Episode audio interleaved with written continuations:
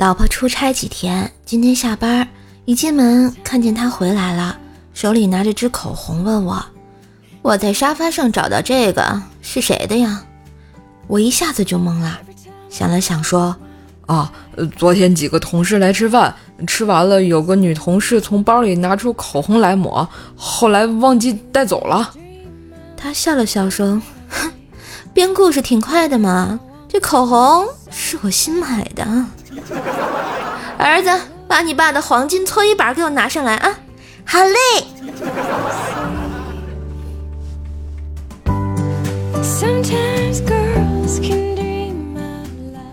我妈生日，我带了一大包礼物回家，给老妈一个大红包。老妈乐呵呵的问我啥时候走，我说我这次可以在家多待几天，多陪陪你。老妈温柔的问我，你爱我吗？我抱着他的脖子撒娇，当然爱啦！我妈立马变脸说：“爱我就快点滚！你爸说要给我一个惊喜，你别打扰我们。”这真的是亲生的吗？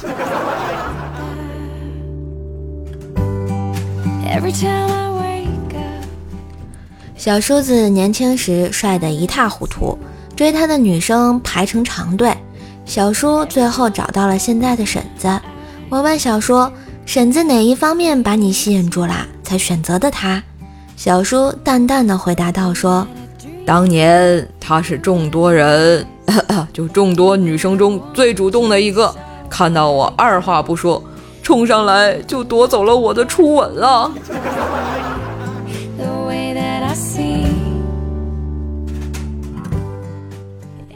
垂死的富翁躺在病榻上。在他的身边围着他的亲属、儿女、妻子和医生。富翁嘶哑着嗓音说道：“全是些流氓、强盗、口是心非的人。”医生看这说道：“嗯，情况还不错，还能认出身边的人来哈。”